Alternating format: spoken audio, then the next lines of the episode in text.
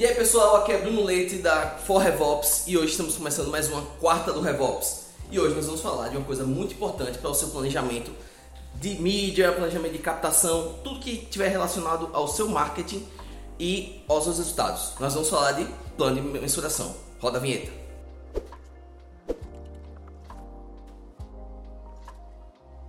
Mas o que é um plano de mensuração? No plano de mensuração, nós vamos destacar as métricas que nós vamos utilizar em todas as etapas do nosso processo.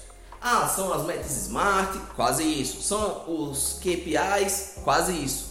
Só que nessa documentação de plano de mensuração, a gente não vai colocar só os KPIs ou só as métricas mais importantes. A gente vai botar as métricas mais importantes e as métricas que são pequenos passos para chegar naquela métrica importante. Porém, não só isso, a gente vai colocar como é medido. Esse é o grande problema de quando a gente está falando é, com áreas diferentes. Porque quando você vai falar com um cliente, um lead é alguém que preenche um formulário. Quando você vai falar com outro cliente, um lead é alguém que está na primeira etapa da pipeline. E aí, como solucionar isso?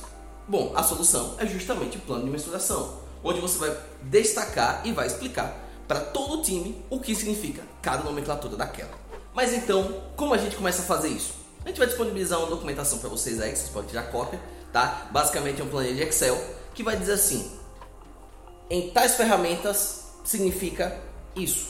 Como assim? O que é um contato? Um contato para quem está trabalhando no site é quem preencheu um formulário. Para quem está trabalhando no CRM, para achar essa mesma métrica lá, vai ser alguém que preencheu um formulário e está numa determinada lista, por exemplo. O que é que é alguém que é um inscrito ou quem é um cliente ou quem é um assinante?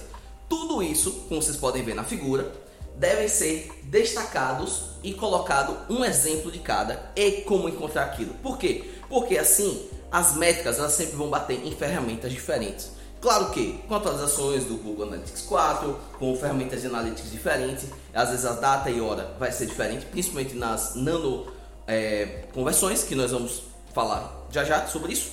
Nós vamos ter o um número mais ou menos parecido, ou como encontrar, ou como fazer uma ferramenta ser o branco da outra, ser o padrão da outra. Então eu posso dizer o seguinte, que um cliente é todo mundo que chegou na página de checkout. Mas aí eu tenho um problema, que o nosso gestor que trabalha é, com o pessoal de vendas, para ele uma venda não é quem chegou na página de checkout, é quem pagou o boleto para entregar o seu produto. Então, para alinhar todas as expectativas, nós temos sempre isso. Qual é a, a conversão? Qual é a conversão, provavelmente no site, em uma das ferramentas, a conversão em outro site, por exemplo, um CRM da HubSpot, você pode estar utilizando também, se vai ser alinhado com pipeline, às vezes dentro do próprio CRM você pode dizer, não, lead é quem não tem negócio, oportunidade é quem tem negócio, SQL é quem passou de tal etapa, MQL é quem atingiu tal lugar, ou no site, ou dentro do processo interno, certo? Então, sempre pensando nisso, qual é a conversão?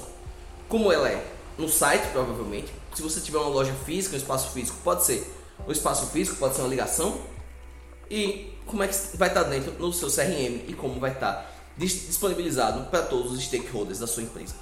Tá, mas como configurar e como classificar essas conversões? Nós vamos classificar em macro conversões, micro conversões e nano conversões. O que, é que a gente vai considerar uma conversão? Em geral, etapas que necessitam de uma é, ação do usuário para chegar naquela etapa, deixar um formulário, é, avançar na sua pipeline, virar um cliente.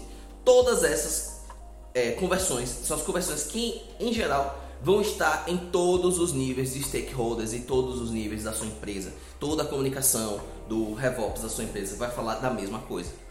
Por exemplo, na instituição de ensino pode ser um inscrito, um matriculado e um, um, um inscrito, um lead e um matriculado, por exemplo. Se for uma loja de sapatos, pode ser colocar no carrinho, compra, boleto pago, tá? Essas são as conversões que movem o negócio. Aí nós temos as micro conversões, que são conversões menores, que não necessariamente vai trazer um benefício é, em dinheiro, né? um benefício de vendas, um benefício de receita, mas fazem parte de uma jornada, mas dependem bastante ainda da interação com o cliente. Pode ser e-mails enviados, melhor, e-mails abertos, e-mails clicados, podem ser uh, ligações atendidas, podem ser e-books baixados, tudo isso que vai construindo uma jornada para que seu cliente compre e se torne cada vez mais cliente, compre cada vez mais na sua empresa. E temos as nanoconversões. Em geral, as nanoconversões vão estar bem restritas aos, aos seus setores, porque são conversões que mexem na, na eficiência de cada processo. Então a gente pode ter acessos a blog, uh, acessos a site, uh, e-mails enviados, uh, ligações feitas, não necessariamente que precise de uma ação do seu cliente. Bom, é isso aí pessoal. Espero que vocês possam usar a nossa documentação, as nossas dicas para melhorar a comunicação inteira dentro da sua empresa utilizando uma estratégia de RevOps. A quarta da RevOps vai ficando por aqui. Aqui é Bruno Leite da For RevOps e a gente se vê no próximo vídeo. Até mais!